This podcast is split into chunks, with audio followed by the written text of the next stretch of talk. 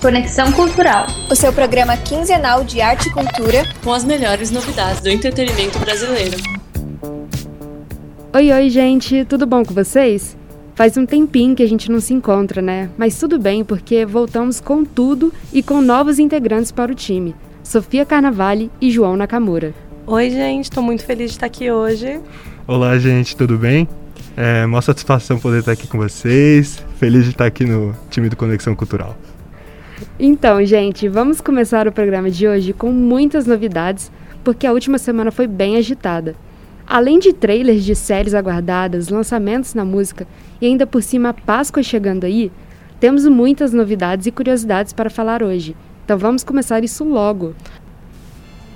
O Conexão Cultural traz para vocês um episódio especial. Hoje vamos contar algumas curiosidades sobre esse feriado e discutir sobre o mercado construído ao redor dele, além de trazer para vocês algumas atualizações do que aconteceu ao longo dessa semana.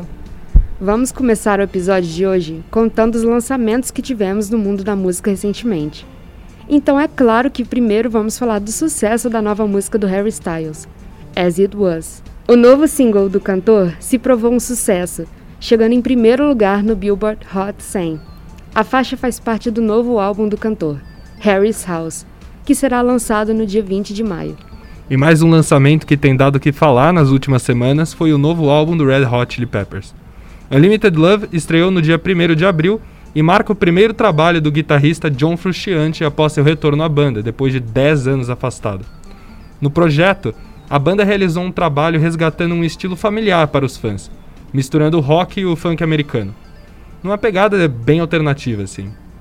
Marcado pelo amadurecimento vocal do vocalista Anthony Kiedis, por fortes linhas de baixo e da característica guitarra de Frusciante, o álbum alcançou nesta segunda-feira o primeiro lugar na parada Billboard 200, que analisa os álbuns mais escutados da semana. A Páscoa é um feriado da tradição cristã que simboliza a passagem. Nela, os cristãos celebram a ressurreição de Cristo, num período de reflexão e renovação. Mas, hoje em dia, a tradição ainda tem sido o foco do feriado. Por que os símbolos como o coelho e os ovos marcam tanto a figura da Páscoa? Se pensarmos do ponto de vista cristão, a figura do coelho e dos ovos de Páscoa fazem todo sentido, já que os dois são símbolos de fertilidade e nascimento. Em algumas culturas, os ovos eram decorados artesanalmente e dados de presentes para familiares e colegas. A prática não passaria despercebida pelos olhos do capitalismo selvagem, que mais tarde se apossou da figura do ovo de Páscoa para transformá-lo em mais uma mercadoria a ser explorada. Tudo começou lá no século XVIII, quando confeiteiros franceses começaram a produzir os primeiros ovos de chocolate. A moda pegou Presentear as pessoas com ovos de chocolate se popularizou e hoje em dia a Páscoa é muito mais lembrada pelas guloseimas do que pelo seu sentido religioso. Com a exploração do mercado em cima dos feriados, o significado de muitas festividades tem se moldado ao longo do tempo. A celebração está cada vez mais longe das origens, esvaziando-se em termos dos significados mitológicos, religiosos, confundindo-se com uma data comercial para a exploração de produto. E no caso da Páscoa, esse produto é o chocolate. Com a inflação em alta e os preços dos ovos em disparada, a busca por presentes para dar na Páscoa não para. O chocolate, como símbolo do feriado, tem ficado cada vez mais em evidência quando, neste cenário atual, as pessoas têm deixado de comprar ovos em busca de alternativas mais baratas, como barras de chocolates em si, para dar de presente. Fica então o questionamento de até onde estamos dispostos a abrir mão dos significados e reflexões de uma festividade para abraçar significados construídos ao redor de uma lógica consumista capitalista. Mas agora, falando um pouquinho das novidades do mundo do entretenimento, na semana do dia 12 foi lançado o primeiro trailer da quarta temporada da queridinha da Netflix, Stranger Things. O anúncio do trailer foi dado dia 11 pelo canal de YouTube oficial da série.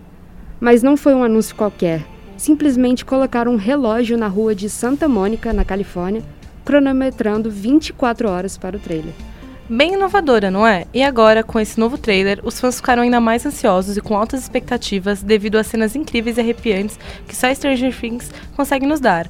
Mas além desse anúncio, dia 11 recebemos mais uma novidade incrível no mundo nerd. Isso mesmo.